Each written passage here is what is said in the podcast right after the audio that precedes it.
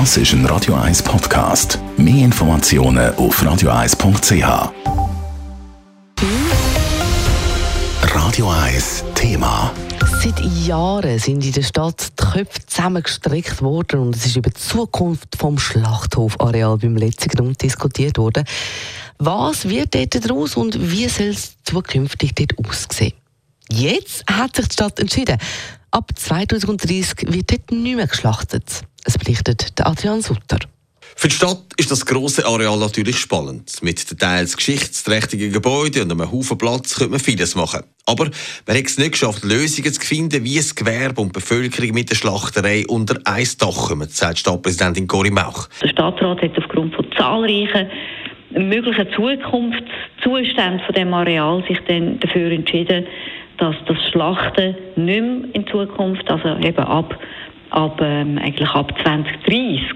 Die Verträge könnten aber auch noch erst um fünf Jahre verlängert werden. Also das ist ein langer Zeithorizont, dass dort nicht mehr geschlachtet werden soll. Ganz wichtig war bei diesem Entscheid auch eine Grundlagenstudie zum Fleischmarkt. Wo sich einfach gezeigt hat, dass äh, ein grosser Teil, also rund drei Viertel von dem Schlachtgut, wo auf dem Areal äh, verarbeitet wird, an nicht regionale Betriebe geliefert wird. Also wenn es jetzt gewesen wäre, quasi über den, über den Schlachthof wird wirklich äh, die Stadt Zürich versorgt, äh, dann wäre das eine andere Situation gewesen. Der Stadtrat und Stadtpräsidentin Cori Mauch wollen das Areal mehr für die Bevölkerung auftun. Das ist einfach nur schwer möglich, wenn weiterhin dort geschlachtet wird. Und darum hat man diesen drei bisherigen Mieter auf Ende 2029 jetzt gekündigt. Bis dort haben wir jetzt genug Zeit für Ideen. Das ist ein Areal, das auch weiterhin vorrangig im Gewerbe soll zur Verfügung stehen. Das heißt, es ist ein Ort primär von der urbanen Produktion.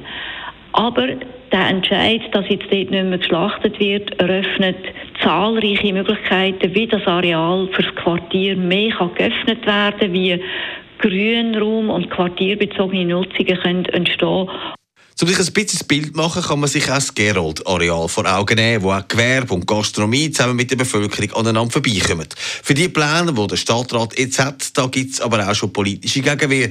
Die Bürgerlichen finden, man schlachtet da im wahrsten Sinn vom Wort das Gewerbe, wo dort jetzt die ist. Adrian Sutter, Radio 1. Radio 1 Thema. Jederzeit zum Nachlesen als Podcast auf radio1.ch.